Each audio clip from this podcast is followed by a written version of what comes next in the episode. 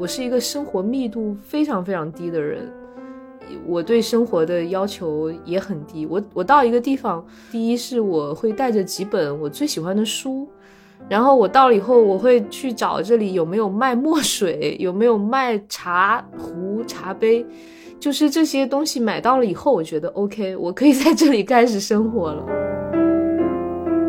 我之前遇到的更可怕的事情是，他们会把你的那个视频给你重新配音，然后说一些非常神的话。我就看到我自己在那个视频里说什么“穷就很可耻啊”之类的，我就天到天啊，我怎么会说这种话？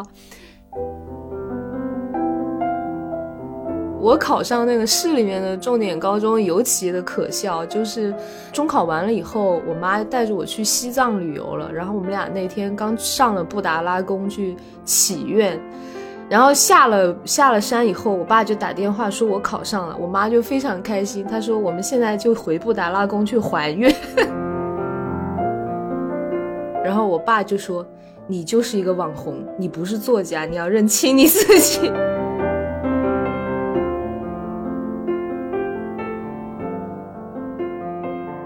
好久不见，本来说过年期间要给大家更新一期的，对不起，又跳票了。呃，这一期呢是我找詹青云阿詹聊了聊他的新书，趁着年轻我偏要勉强。其实我第一次听到这个书名的时候，我会有一点怎么形容我的感受呢？我会觉得这个书名不太像他会写的书起的名字，所以当时。呃，带着一点质疑的感觉去读了这本书，后来读完，我是很喜欢这本书，所以当时就有了一个念头，说想要找他聊一聊，录一期播客。呃，这次聊完之后，我觉得是通过对话了解了一个区别于以前在节目上看到的他，所以希望你们在听完这期节目之后，也会对他有更多的了解。那么就听这期的节目吧。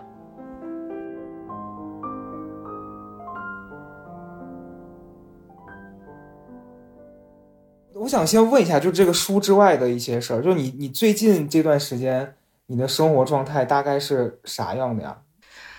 我的生活状态是我在上班。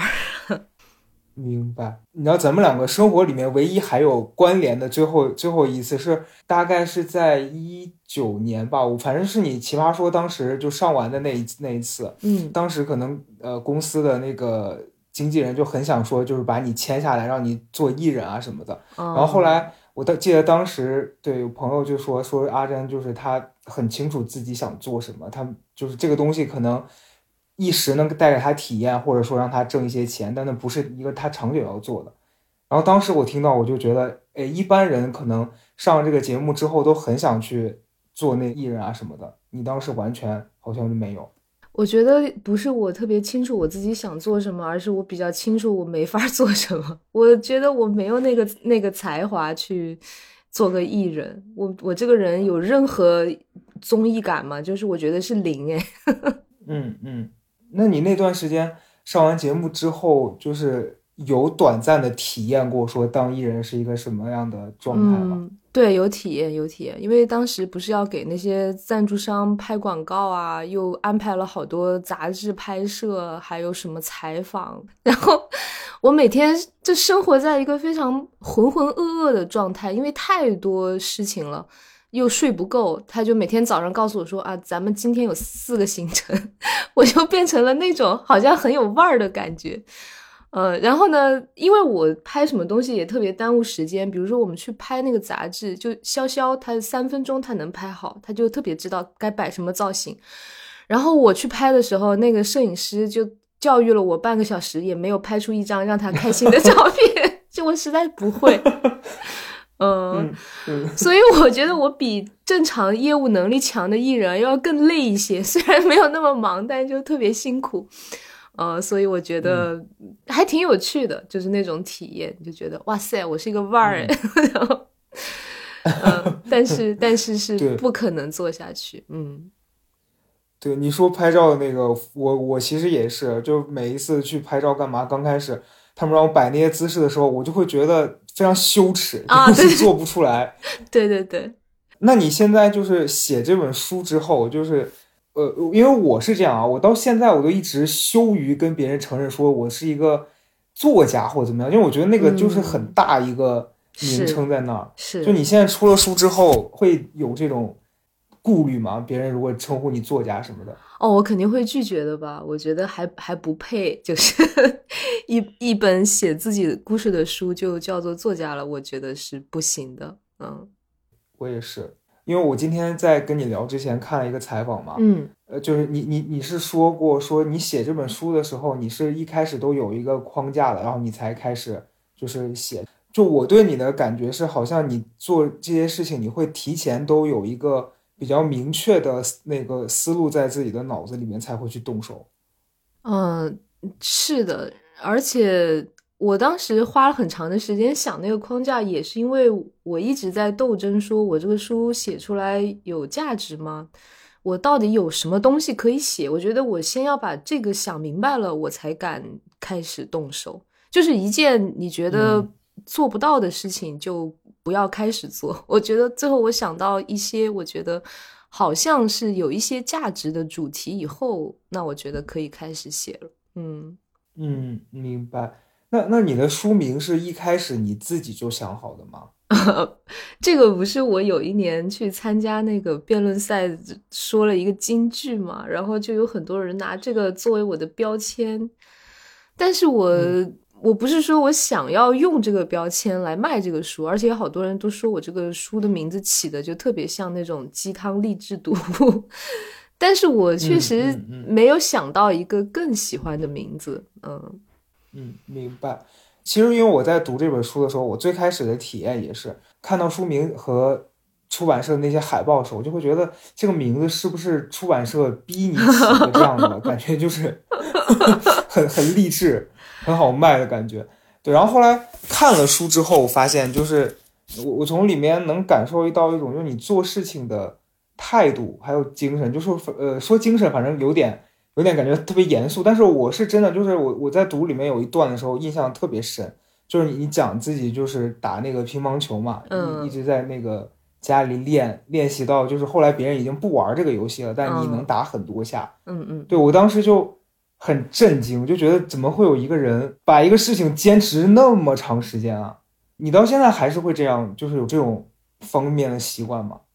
就是那那个名字，我先想到一点，就是这个名字确实是出版社喜欢的。然后我当时就跟我爸说：“我说这个名字是不是太网红了？好像不是 有一点 没有范儿。”然后我爸就说：“你就是一个网红，你不是作家，你要认清你自己。”然后我就我说：“哦，好的。”呃，然后就定下了。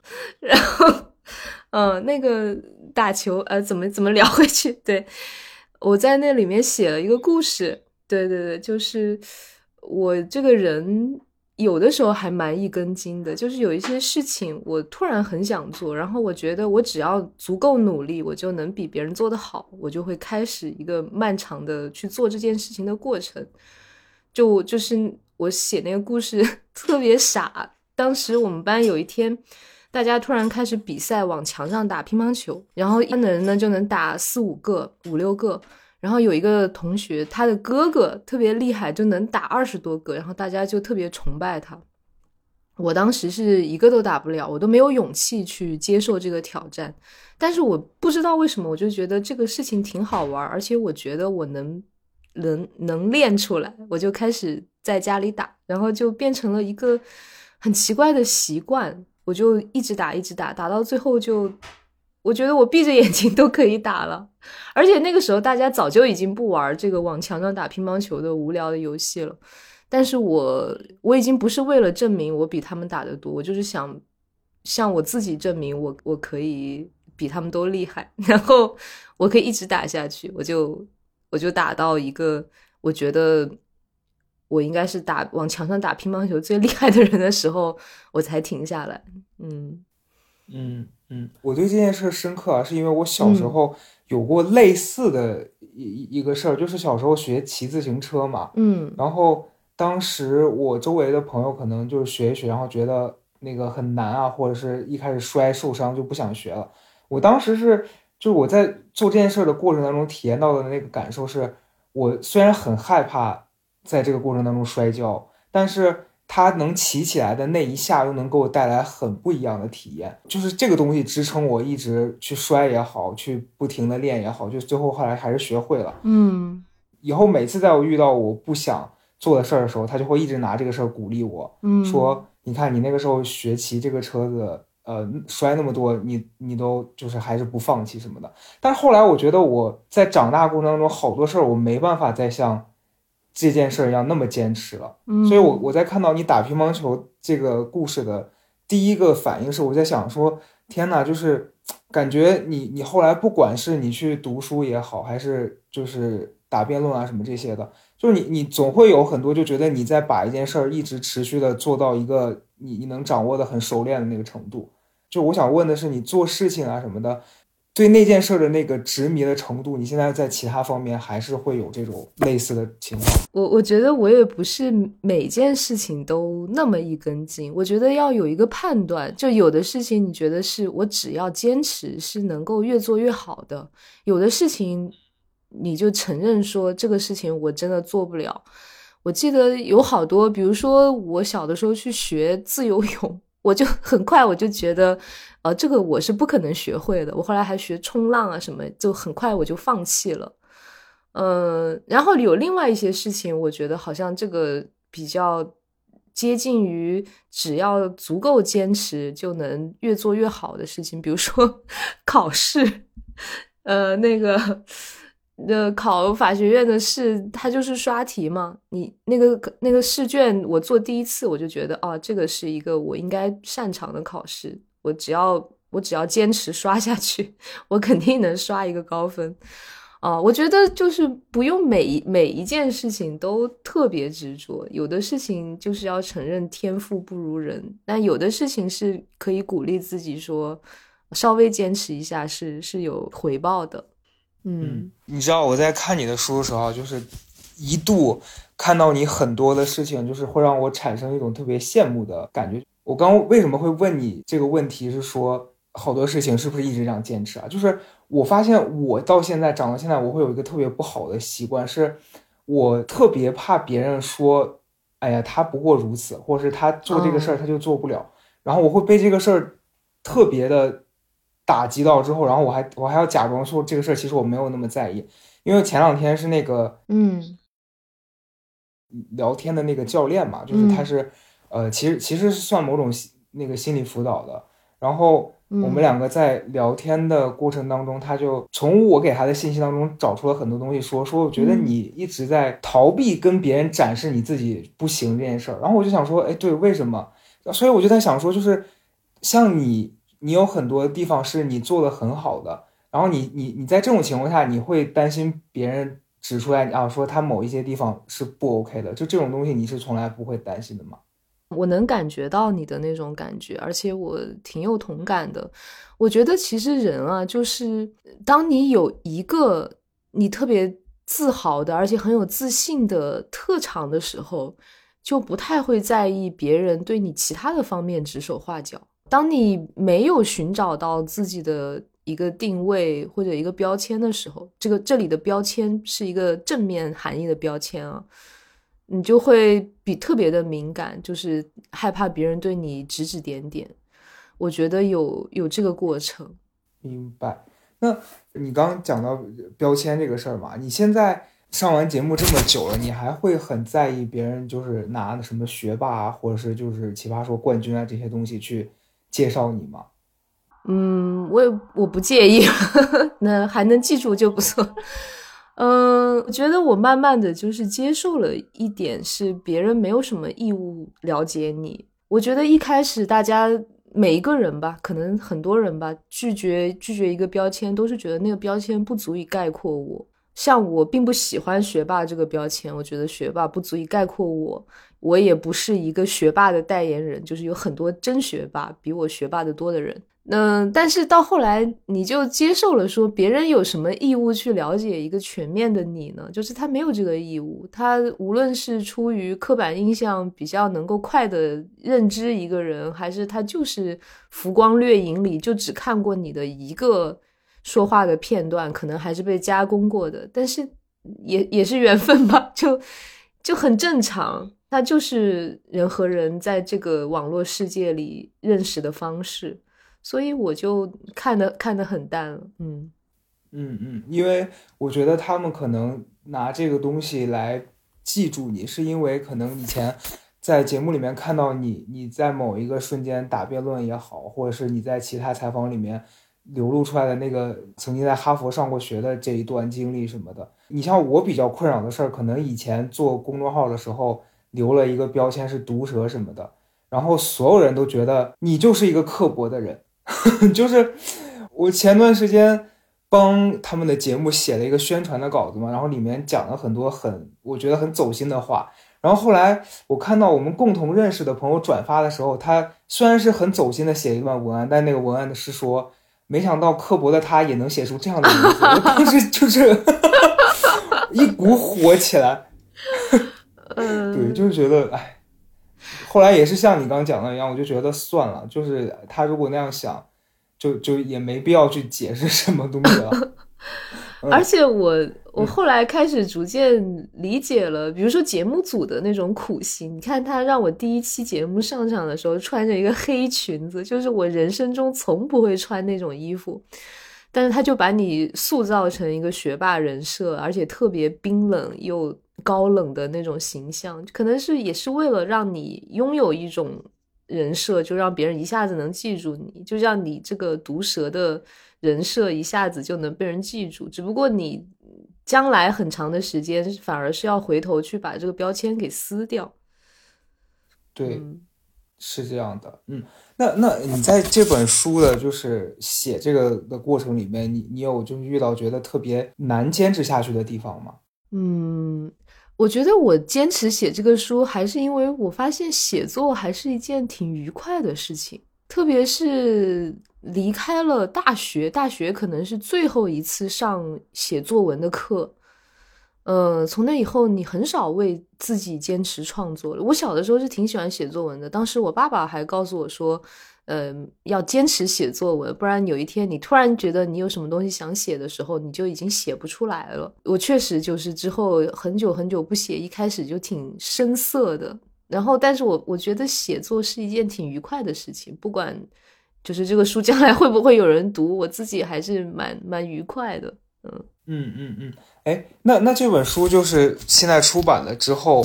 你因为你在外那个国外可能也没办法去办那些活动啊什么的，现在就是出版社会会就是呃有邀请你做一些什么，就是让想办法让别人更多看到你这个书的这种吗？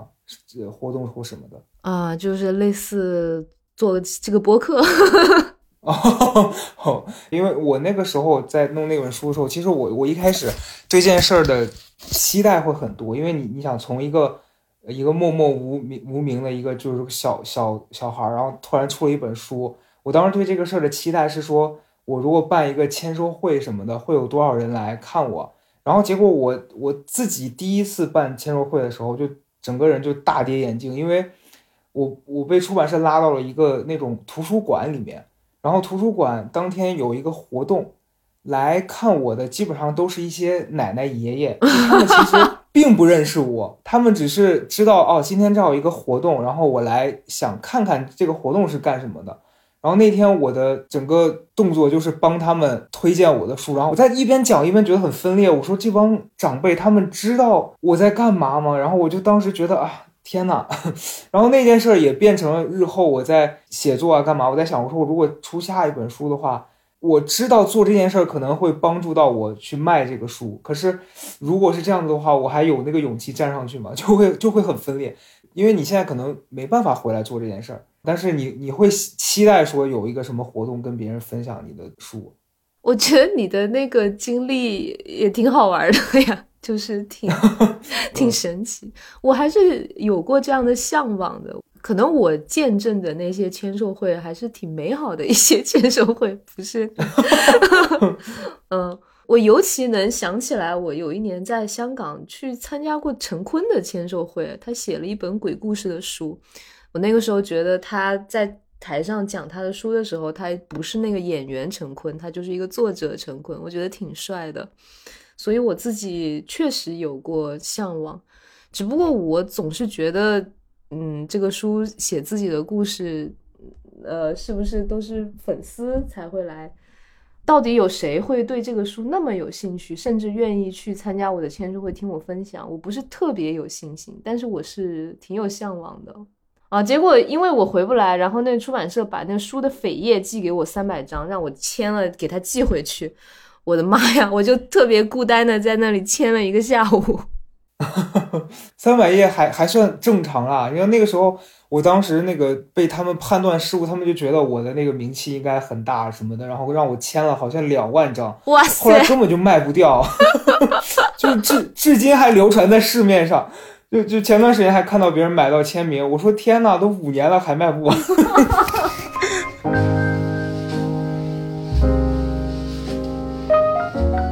你那本书就是我我在网上看了一些评论嘛，网友就有一个称呼说你的书是一本育儿书，然后别名叫什么哈佛学霸拥有如何令人羡慕的父母。你你看到这种评论会觉得就有什么好玩的感受吗？呃，挺好玩的。我当时没有没有想想要把它写成一本育儿书，但是我觉得我我爸看到了应该挺高兴的。嗯。对，因为我在读的过程中也会觉得，就是你你跟你父母的关系，就他们两个人其实感觉比较互补，然后他们对待你的方式又稍微有点不一样。嗯，然后中间中间有有一个故事，具体我有点记不太清，但是好像就是说你跟你你爸爸之间，他会帮你就是类似打掩护这样子的，就是经历，然后我就会觉得啊，真的这种很很羡慕这种关系。我觉得你现在。在外面工作也好，就是你给我的感受是你，你是一个相对好像比较有安全感的人。嗯，是是，对，我觉得可能是因为他们在你成长的过程当中，会让你觉得比较可以放心去专注做一些自己想做的事儿，是这样吗？对，就是我那个书本来没有想要特别强调写他们俩，但是我我就是我写好了每一章，我都会发给我的编辑看嘛。然后他就告诉我说，中间写到我我爸我妈那些故事，他觉得特别有趣。然后我一想，这种故事有很多，很轻松很快的就把那个我与爸妈二三事那一章写出来了。然后，呃，我觉得他们确实给我安全感，主要是基本上会无条件站在我这一边，所以我遇到什么事情我都挺敢跟他们说的。这个是一种安全感，我觉得，如果你本来就遭遇了很多不愉快、委屈，觉得没人理解你，然后你找父母倾诉，反而要被他们指责的话，我觉得人会挺受打击的。嗯嗯，是的。那像就是你人生当中经历这种巨大的呃节点，比如说你当时考上你们那县是县城上的中学，是吧？那个重点的中学。或者是后来你又去哈佛什么的，就你父母是那种听到这样消息是会很激动，然后在家觉得自己现在很很成功的那种父母，还是他们就是觉得这一切都很平常，不会跟你用一种特别激烈的方式去庆祝？啊，他们挺激动的。我考上那个市里面的重点高中，尤其的可笑，就是那天那个高中考完了以后，我妈带着我去西藏旅游了。然后我们俩那天刚上了布达拉宫去祈愿，然后下了下了山以后，我爸就打电话说我考上了，我妈就非常开心，她说我们现在就回布达拉宫去还愿。然后 也没有那么快吧？然后我就。我本来就在高原反应，我整个人就很不好了。我说：“妈妈，我不想 还愿了。”然后还好，还好那个布达拉宫，它是你每天上山人数有控制的，你上你下来了不能再上去。我说太好了，嗯，真的，要是如果要上去，他可能会拉着你立刻上去还愿。这样我妈也就是搞搞笑吧，神神叨叨的，嗯嗯嗯嗯。那那你们现在就是因因为你在外面工作了，然后可能。你你回来的时间也不是特别长，他你你们的相处模式是每天会通报自己的状态吗？还是怎样？不会，我们每个星期会固定打一次电话，但我们平时在家庭微信群里就互相炫耀 生活中发生了什么吧。你们的微信群是那种就只有你们三个，然后你们会像发朋友圈那样子的把呃生活里面发生的事情发进去吗？最近主要是我妈拍我家狗的照片，我拍我的猫的照 片，互相比拼。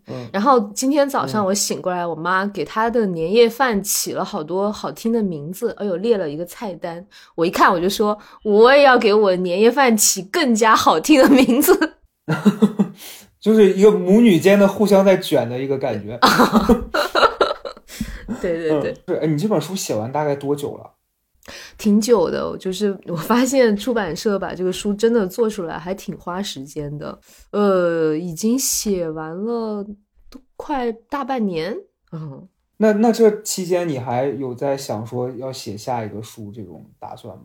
对，就是一直有别的出版社也来找我，我不是做了一个法律节目嘛，所以我下一步一个长远的目标是把它改写成一个书，如果能写出来的话。嗯，我刚前面讲到说，我之前买了你的那个节目的课嘛，然后当时还还为了这个课是下了那个 app，然后去想说我我我要好好的听听阿展讲一讲这个课，然后我要好好的普及一下我对这方面的就完完全零零接触的这样的一个现状。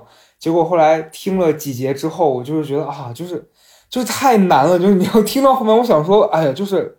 我压力已经够大了，我还要听这些，就没有我的那个听众反馈都说我那个节目特别催眠。你什么时候失眠了，你就放着我的节目听，一会儿就睡着了。对，因为我我觉得问题是不是说你讲的无聊或怎么样，是因为你讲的东西它本身是一个比较严肃的这样一个事情，然后大家在听那个东西的时候很容易集中精神。我我发现你讲话就是你在那个节目里的时候，你讲话的节奏是特别。就是慢悠悠的，然后你加上你的那个内容之后，就是很容易想说啊，天呐，困了，就找到了那个以前上课的感觉。哎，最近这段时间确实是有把它拿出来想再听一下，但那天确实听了一节之后又放弃了。你就拿来催眠吧，没关系，我挺骄傲的。我觉得能为大家改善睡眠质量，也是他的一个贡献。好了，我就还是希望二零二二年的时候，就确实是能把它听完。如果你你将来那本书做出来了，希望还是能能跟你认真的，就是带着一种啊，我听过你的课的状态聊一次。好的，嗯，我在你的书里面看到了几个部分，是你讲你，比如说你到了外面上高中，然后你去哈佛读书，还有你现在在。你在东京工作对吧？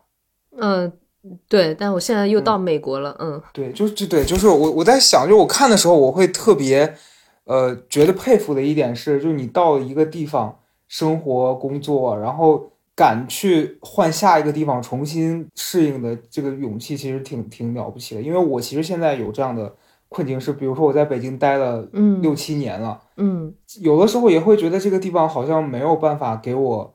更多的能量，就想说要不要趁着自己现在还年轻，换一个地方试一试，但就找不到那个动力，就觉得哎，再等等，再等等。就你是怎么去面对这件事儿的？你是可以直接过去重新开始，还是怎么样？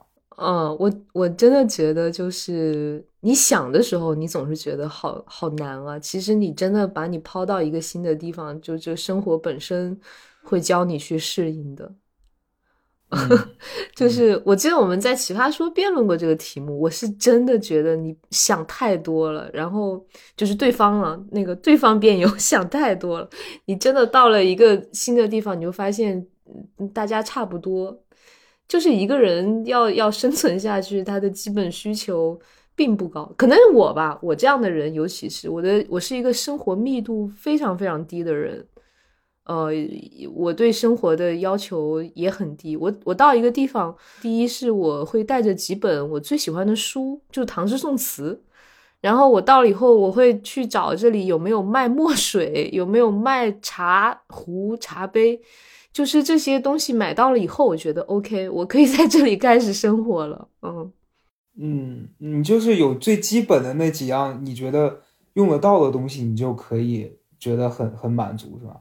对，我觉得有那几样，我觉得我的生活质量 rely 呃所需要的、所必须的东西，我就挺满足了。因为我每天做的事情，我我陶冶情操，就是我自己娱乐自己的事情，都是那种不花钱的事情。你就自己写字、画画，只要有这些非常基本的材料，我觉得生活就挺好的。嗯嗯嗯，那你生活里面都不会有那种，比如说突然。想要花一大笔钱去买点什么东西的那种状态吗？我这个人真不太花钱，我就是，特别是那个疫情之后，你知道我们都不去上班了嘛，都是在家里办公。嗯，那个庞颖就开始疯狂的在网上买那二十多块钱的文化衫，我们家里现在堆满了都是文化衫，这已经 买衣服干嘛？买天天穿啊，买衣服都不花钱啊，然后嗯。我的包我也不明白，就潇潇买三十多个包是要干嘛？我一我一共只有一个，就是我去见客户的包，我其他全是那种文化包，就是帆布包。我觉得生活中不需要花钱，我唯一花钱的就是我有时候看上那种特别漂亮的瓷器酒杯啊、茶壶呀啊，我会买，其他没没有哎。嗯，你买瓷器啊什么这些，我其实可以理解，但刚才这段话里面，我最不能理解的是。就是庞颖老师买那么多文化衫干嘛？穿呢，天天穿呢。就我真的不能理解干嘛？没有，每天你换一个这个写着划水啊、摸鱼啊什么的，就特别开心。明白明白。那你在就是一个新的城市里面生活，就你会去做那种，比如说到了这个地方，你会到当地把这个地方所有的。著名的景点啊，或者是大家觉得很有名的、必须要去的那种打卡的地方，都走一遍的这种这种习惯吗？没有哎。嗯 呃，你也是那种就不会去这类的地方，就只只是把自己的事情处理好的。我觉得，因为有很多很多机会，比如说我。刚刚去了哈佛，就是在波士顿的时候，就会有很多人来找你玩嘛。当然不是很多了，就比如说一个月来一个人，你就得带他去走一下这个什么波士顿清查事件的港口。后来你就去了五次，最后你就发现说没有没有必要自己先去打卡，到时候机缘巧合总会去的。对你一般带这些朋友去玩，是是你会跟那种很久没见很熟的朋友一起去玩，还是说就是你？比如说不熟的朋友也来，你也会去带他玩。如果他找到你，我觉得我这个人给人的印象是比较冷漠，就我可能也没有那么冷漠，但是我给人的印象是，我觉得不熟的人也不会来找我，害怕被你拒绝吧？可能 对对，因为我的感受是，就我第一次见阿詹这个人，会不会像节目上一样，就是感觉很冷静？就我倒不觉得冷漠，就我觉得我很怕那种。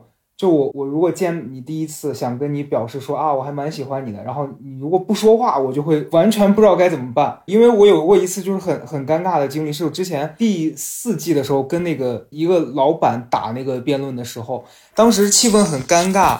我就很想把那个尴尬气氛打破，我就跟他开玩笑，我说：“那个姐姐，如果你要是不想打了，你现在转我二十万，我立刻退赛。”然后他听完之后，他就一句话不说的看着我，那感觉就是他用眼睛告诉你说：“你你现在觉得自己很幽默是吗？”我当下真的想找个地缝钻进去，我说：“天呐，太尴尬。”但还好，我觉得我们第一次见面的时候，就就你们都很热情啊，你们那些朋友也是，就不会有这种。对啊，你就发现我生活里是个傻子嘛，然后 就。是个是个正正常的好人，对，而且我觉得就是你们当时给我的感受是，你们那一群人就都很很高兴，就很快乐的感觉，大家在一块儿很轻松。对对对对对，我觉得我每天都还挺高兴的。通过今天的交谈，我是能感受到。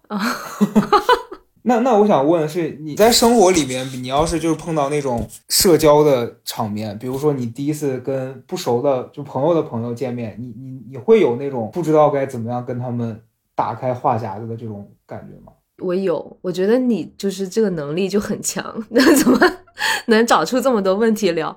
我确实不是很擅长这个事情，就是我之前在美国读书嘛，美国人特别会那种 small talk，就四五个人聚在一起就能聊起来。我在那种场合，我真的不知道说什么。我觉得我从小到大还是一个挺内向的人，然后社会化不足。就是我有两种情况，我很愿意聊，一种是我挺熟悉的朋友，大家很舒服的一个相处状态。另外一种是我遇到了我真的很感兴趣的人，我就特别想像一个记者一样去打开它。其他的时候就会自己神游天外，嗯，就自己脑子里不知道在想什么，然后表面上继续微笑，就那样。那那你碰到那种特别感兴趣的人，如果对他很热情，问了很多问题，然后他表现的是就一般，或是就反反应不是特别的激烈，你有遇到过这种状状况吗？对，有很多有趣的人，也是比较内向的人吧，也有。嗯嗯，对，因为我我自己也是，我第一次见小 S 就很激动，你就很想跟他表达说啊，我很喜欢你。他当时也表现的很热情，然后隔了可能一年多以后，突然有一次录了一个节目，又是他，嗯，然后去打招呼的时候，你就发现他已经完全不记得你，而且他的眼神是真的就是我没见过。我当时就觉得啊，你觉得啊，他原来就是没有那么在意你，你会有这种失落吗？如果碰到这样状况？嗯，我我能感受到你的那种感受。That's why，就是有的时候有一个标签还是挺重要的。但是我我觉得我这个人就是我从小，特别我很小的时候，我学习也不好，没有什么长处，我也比较习惯了是一个被人遗忘的人，所以我的期待比较低。你期待低呢，失望的概率就小。嗯，大概是这样。嗯，那你觉得你自己算是社恐的人吗？我有一点。嗯，轻微社恐吧，不算很严重，但是，呃，宁愿自己待着，确实是。我跟你讲，我发现我是怎么样，就是呃，让社恐的人在我面前逐渐打开心扉。就是我，我发现我，我有一点，我自己确实蛮佩服的，是我敢在那些人面前犯傻。就是这件事儿，有时候想想蛮羞耻的。呃，也是去年的时候，有一次工作碰到一个，就是脱口秀。大会里面的那个鸟鸟嘛，嗯，他不是就是比较社恐，然后第一次见他，然后我就很怕吓到他，因为我就说，如果我表现的太过癫狂或怎么样，人家那个人会不会觉得这个人脑子有问题啊？对，然后因为也是就遇到了最开始咱们聊的那种状况，就是要拍定妆照，当天的主题是要给我们每个人带一个自己的什么陪伴好物，我带了一个键盘。然后拍照的时候，那个摄影师一直在那边说啊，你要跟他互动，你要跟他互动。我想跟键盘怎么互动好？我说我要抚摸他吗？还是还是怎么样？然后后来后来我就发现，本来我跟他打招呼的时候，他眼神是会躲避我的。结果后来我我在化妆间里面就大大吐槽刚才那个摄影师让我跟键盘互动，我发现他开始偷听这段，然后他在笑了，我就知道哦，这个。这个时候我可以跟他聊天了，嗯，对，就是以前其实也不太会判断怎么样才能跟别人，就他如果不说话，我也就不敢说话了。嗯嗯，就是我我感觉到，因为我们现在这种陌生人社会里，大家已经习惯了眼神之间不交流，你必须就是展展现出你是一个有自己特色的人的那个侧面，然后这才是交流的开始。嗯。因为我们现在交朋友，可能大部分都是朋友的朋友，或者是因为你工作学习必须认识的一部分人，其实很难在这个之外有新的连接了。你比如说什么小区的邻居，或是完全在街上偶遇的，你你在那些地方会遇到那一类的朋友吗？啊，还可以。第一就是我对朋友的密度要求很低，我觉得你是有很多朋友的人，我不是。我每我在每个地方有那么几个很好的朋友，我就很满足了。我在日本的时候，我在东京的时候，我就在我家那个房子的车库上画画，我就画了一个那个王者荣耀里庄周骑的那个鱼。然后我家邻居那两个老太太，就每天我一画画，他们俩就在旁边看我，我们就这样成为了朋友。嗯，还就就还是有这种奇怪的奇妙的场合，嗯。你跟他们成为朋友，是他们就是看了你的画会过来跟你交流，对对对。然后后面你们你们会有一些其他的什么，比如说吃饭啊、干嘛的这些活动？没有，就是大家保 留保存在一个呃挺挺开心的，遇到了就聊几句那种状态。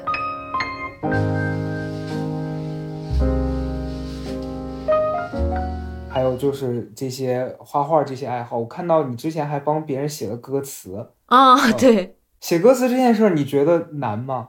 还行吧，我挺喜欢的。我觉得写歌词，你只要押韵，对吧？这有什么难的呢？就是整齐，稍微整齐一点，然后押着一个韵。我觉得真的难的还是把它能变成歌的人。所以我认识了许飞之后，我把我的歌词给他看，我是很忐忑的，因为我不知道，就是他们眼中真正可以变成歌的歌词是什么样的。我觉得我不会写。但是我后来我发现，你给他什么他都能唱啊，这就 那就这个问题就解决了，嗯，就有一种反正给了你唱不出来，最后就是你的问题了。对，最后就是因为我因为他什么都能唱嘛，是。就那那你你现在就是写歌词这件事儿，因为认识他了，你会想说，呃，写更多的东西给他唱，或者是给其他的歌手什么的演唱这种想法吗？因为我其实我从很小，大概从上中学的时候，我就有这个爱好。然后我们班，比如说上中学的时候，那个班上会会喜欢唱歌的同学，把我把我写的词拿去唱。后来我觉得不行，我们要把曲记下来。我为了这个，我就专门去学了弹琴。但是呢，我也没有怎么学会。后来我发现，然后我们到了大学以后，我们学校里有一个乐队，我就给他们写歌。但是都是一个非常小众的很小的圈子，我写了，然后他们那个吉他手就拿去谱曲，大家唱一唱，还挺开心的。但是我从来没有想过，说我写的歌词有一天可以变成真的发行出来的歌，嗯，所以还是又是一个非常奇妙的梦想实现的过程。本来你对这个梦想已经不抱任何的期待了，但是就是生活峰回路转，又会又会遇到合适的人。那那哎，我还还有一个很好奇的事儿，就你跟许飞认识啊，就是是因为你后来你们在生活里面，还是因为他在网上看了你的东西，你们成为朋友的？嗯，最开始就是因为他看了《奇葩说》，那我本来根本不知道这个人。那那你们后来就是感觉你们变成了比较好的朋友，就不像那种单纯的网友，因为我看你们在网上互动很多，然后能一起写歌词，其实我觉得是。呃，交情有一定程度的朋友才能一起做这些事儿。对对对，后来我们就变成了很好的朋友，而且他就想学英语。我妈是个英语老师，我妈已经退休了。哦。然后我就把他介绍给了我妈，我妈又想学弹琴，所以就变成许飞教我妈弹琴，我妈教他学英语。他们俩还挺认真的，天天在那个群里聊英语。就完全变成了一个互利互惠，而且非常良性循环的状态，大家互相教对方。对啊，因为不然我妈闲着也是闲着。许飞这个学生这个基础比较差，我妈激发了他的熊熊斗志。嗯，哎，那那就是我我突然想到一个，就是我在你的书里有看到你，你会在地铁上读书。你现在的读书习惯是什么样的？就是你会每天都读吗？还是还是有一个特定的什么环境下？我还是每天都读，就是我的习惯是多年不变的。我还是会在每天早上吃早餐的时候读那个古文。现在庄子已经读完了，读到孟子了。然后我每天晚上会一边看球一边读课外书。嗯，看球的时候还怎么读啊？是是同两件事同时进行吗？对啊，就是，嗯，比如说我看湖人的球，他的防守回合我就不看，我就读书，还有暂停啊什么的时候我就读书。嗯，哦，天呐，你你真的是就是很能让自己的精力保持的，就是非常专注。要是我肯定没办法同时做做这两件事儿。就是有的书不是那么有趣嘛，有一些学术性的书，如果你特别专注的读的话，反而很容易困。就一边看球一边读的话，哎，一场比赛两个小时，还读了不少。嗯嗯嗯，那你现在读书的那个呃兴趣是完全按照自己想读的来，还是你也会去网上看那种别人推荐什么最近很好的书这种？嗯，我还是挺喜欢大家有推荐的，而且我觉得一本走红的书，不管这个书本身是不是好看，它能走红都都代表了一些书一些东西，所以还是值得去看一看。嗯，你最近呃有读哪些就是比较你觉得好玩的书吗？那个我另一个采访里我才提到，就是我读了那个张医生与王医生，哦，那本书我觉得非常有趣。然后，所以我就紧接着读了那个美国人写的《下沉年代》，因为那个书的写作方法跟张医生、王医生有一点像，因为他也是从好几个人在不同的年代的经历来讲美国这个社会的变化嘛，还挺有趣的，就参照着读。嗯，你现在的微博啊什么的上面还会有人天天去呃催促你给他们推荐这些东西啊什么的吗？嗯，我主要是不看私信，呃，就是那种比如说什么我姑姑的朋友的孩子第一次见面聊个天，那小朋友可能也不知道问什么，就让我推荐书什么的，我也不知道该怎么办。嗯嗯，你私信是你现在才开始不看的，还是你一直都不看啊？从我上奇葩说开始，我的私信信箱里就累计了数万封的私信，我觉得这个超出了我的能力范围，我就只好。再也不看了。嗯嗯，我我能理解，就是我我反正我现在是会看，但是我其实有一个，就是我不知道该怎么说啊，但是就是有一个朋友，他是从认识我开始就每天给我发晚安，然后对我我我会有一种心态是想说看他发到哪一天会不发，结果他一直还在发，嗯，然后然后有时候我看他每天都发嘛，然后我就我就会隔一段时间点进去。发现他那天突然突然讲了几句除了晚安之外的话，说什么，呃，什么今天家里的小猫生病了这种，嗯，然后我就会很好奇，他们发这个的，到底他是希望你回他，还是希望你就是不回他，只是他把你当成一个打卡的这样的，我其实也不太清楚。嗯，所所以我觉得不看其实也也是一种方法。我没有火之前，有一些网友给我发私信，我会看，而且我还会回他们。就那些人，他们就会出现在你的常见什么列表里嘛。他们有什么更新，我还是会会继续看的。嗯，这个没办法，就是就是缘分使然。明白，因为其实我今天在咱们聊天之前上网搜了一下你的名字。然后在微博上一搜，底下就会出现很多你以前打比赛啊，或者是在节目里面的片段，然后大家就很喜欢总结你那个时候说过的一些什么金句啊这些的。比如说，人家如果引用了你写过的一段文字什么的，我会觉得哎呀，就是好害羞，很羞耻。就你你看到那种，你会有什么感受？我还行吧，我觉得我之前遇到的更可怕的事情是，他们会把你的那个视频给你重新配音，然后说一些非常神的话，然后就哦，那个好可怕。对，然后我就在那，我就看到我自己在那个视频里说什么，呃，穷什么穷就很可耻啊之类的，我就天到天啊，我怎么会说这种话？然后你看了几次那个那个以后，你只要那个视频是真实的，我说的话，我就觉得起码这还行吧，这至少是我，嗯。明白，那那种确实很吓人，甚至他会用配音，就你就你就感觉特别像那种明星拍了个广告，然后他一张嘴，发现声音完全不是他的那个感觉。关键是给我配的，有的还配的挺像的。有一次我姑姑把我那个配的转到我们家家庭群里了，还说我说的好，根本不是我说的。这个也太好笑了，对，把我气死了。你你现在就是。每一年你会给自己定一个什么今年要完成的事情的这种 list 吗？还是你就都想到哪会做哪？哦，我没有这种没有这种 list，而且我觉得人生就是挺神奇的。我就我有一次跟我爸爸聊聊天的时候，就我已经忘了，其实当时有一个非常遥远的梦想，我觉得是不可能的。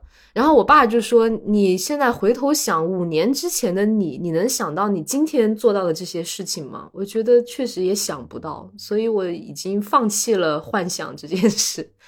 嗯，对，因为呃，你像我前两天去跟那个我前面讲的那个教练去聊天的时候，就就是他会突然问我一个问题，说你你会。呃，设想你几年以后会成为一个什么样的状态嘛？我就跟他讲，我说我从来不敢想那么远，因为我都是觉得我要做一件事儿，这件事儿做好了，我再找下一件事儿，我会心里比较踏实。嗯，然后他就会，他就会质疑我一个点是说，那那你你是真的不想，还是你不敢怎么样？我就在想，这到底是我一个人的问题，还是其实大家都会觉得我做一件事儿就好了，就没必要说我一定要。像小时候写作文一样写一个什么啊，我未来几十年后要成为一个什么科学家这种的，就那个东西真的我觉得太远了。而且我现在觉得不只是太远了，还你想的话就会有年龄焦虑。就是小的时候，为什么这些幻想都非常纯真，也不焦虑，是因为你觉得未来很长很长，总会实现的。我现在觉得，你再想这些东西，就会有压力给自己，因为未来已经没有那么长了，特别是你年富力强的日子已经没有那么长了。嗯嗯嗯。那那你现在就是你刚刚讲说你现在回去美国那边，你是到那边工作然后生活是吗？对对对，在这里一年，嗯嗯。然后之后你会再回到呃日本去吗？还是怎样？对我就会再回到亚洲，但是具体在哪里，我现在也没有确定。嗯，这个是你自己的工作它本身性质决定的，还是你你完全凭着自己就想说我我过一段时间要换一个地方去的？嗯，我确实就是。我的理想的状态就是工作两两三年就换一个地方，我觉得比较好玩儿。嗯嗯，那爸妈会觉得这样很不稳定或者什么的吗？还是他们就很支持你？我妈觉得很酷哎，我妈觉得哇塞好厉害什么的。哇，哎，那我觉得就真的就你这样一讲，我觉得更觉得你妈是一个非常好的妈妈。就尤其是女生的那个父母都会觉得说啊这样很危险什么，尤其是这两年可能。呃，环境又不是特别的稳定，这样。哦，确实确实，我妈也觉得美国挺挺不安全的，所以她又是百般叮嘱我租一个比那，你知道美国就是那种安全的区和乱的区治安水平差别特别大嘛，所以他就他就是要求我住在一个安全的区而已，嗯，其他就还好。嗯，明白明白。呃，我为什么今天想要找你录这个播客，就是因为当时在读完书的时候，我会觉得哇，就是。就是因为以前认识你，对你的印象可能是节目里一个很会辩论，然后加上就是私底下我们有一些交流之后，我觉得啊，就对阿詹有一定的了解之后，觉得他这个人是很可爱的。后来读了书之后，你知道，就是文字跟你通过这个人去接触他，就又是不一样的感受。然后那天我读完就说，好想有一个机会去跟他聊一些，呃，关于他书里写的这些东西也好，或者是就是随便的闲聊一下，因为。呃，你像我，我在聊天的时候的状态，可能跟我写东西的时候的状态我又不太一样。是对，就我平时其实还是挺容易紧张的，因为我我在跟你录这期的时候，我也会觉得突然有一种就是有时候问问题不知道该说什么，然后有一点局促，就突然我我觉得到时候大家听的时候，可能经常听我播客的朋友都会觉得说啊，你怎么今天？感觉好像有一点点紧张或怎么样，但但就是因为我觉得太想在你面前表现的很平常，反倒会会有一种压力。所以我 那天跟别人聊，我说我希望我未来一年也能变成一个就是放松一点的人。对，今天跟你聊了之后，我会觉得，呃，因为可能别人找你录录播客也好，或者跟你一起去采访这种的，就都会问你一些很深度的问题。但我今天就在想，本来我也问不出来那样的问题。再再一个也是，就我觉得。想让大家看一看你在，呃那些之外是一个什么样子的，所以我觉得对，就是我我还挺开心能跟你有一个这种就是很很日常的聊天的，嗯，我我没感觉到你紧张是吗？而且我我很诚恳的说，我觉得你知道，在我这样社交有点恐惧的人，不是特别。会跟人聊天的人看来，你那种能够持续不断的聊天，这本身就很了不起了。嗯嗯，就是你能把这个对话一直推进下去，这就很厉害了。嗯，对，因为如果这个播客我不推进下去，我们两个在这安静也 也不合理了。嗯，就尬在这里了。那最后你你你你会想跟大家推荐一下你的书吗？还是你你现在就很随缘的状态？我这个书，我觉得我也不是说。能够教给大家什么没有？我觉得是一些挺愉快的体验。我希望看过的人都能够收获一种挺挺快乐的、挺享受生活的那种状态，而且有每每一个人都用他的脚步去探索过不同的世界，就是这是一个彼此分享的过程。嗯，明白。对我我也会觉得，在你这本书里面读完之后，我并没有觉得说。学到了什么不一样的那种知识啊，或者怎么样？但是就从你讲的那些故事，还有你后面呃，我记得有几章结尾，你会有一个那个自己跟自己辩论的那个小的一个部分。我觉得从那些里面看到的东西是觉得有趣的，就就日常的你也有了，然后你在思辨的那一面的的也在里面有体现。所以我觉得我是挺推荐大家读一下。还有就是今天在跟你聊天之前，我是在豆瓣上看到一条评论，他说，呃，以前其实呃只是知道你这个人，但他也不是你的粉丝。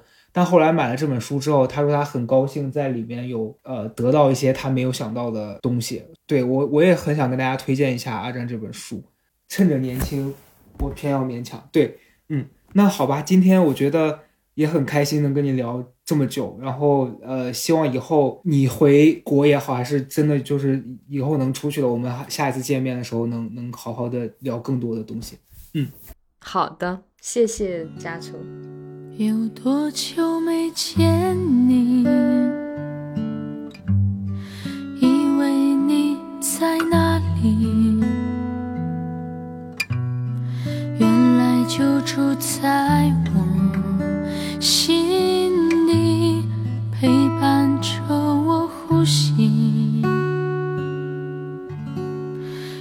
多远的距离？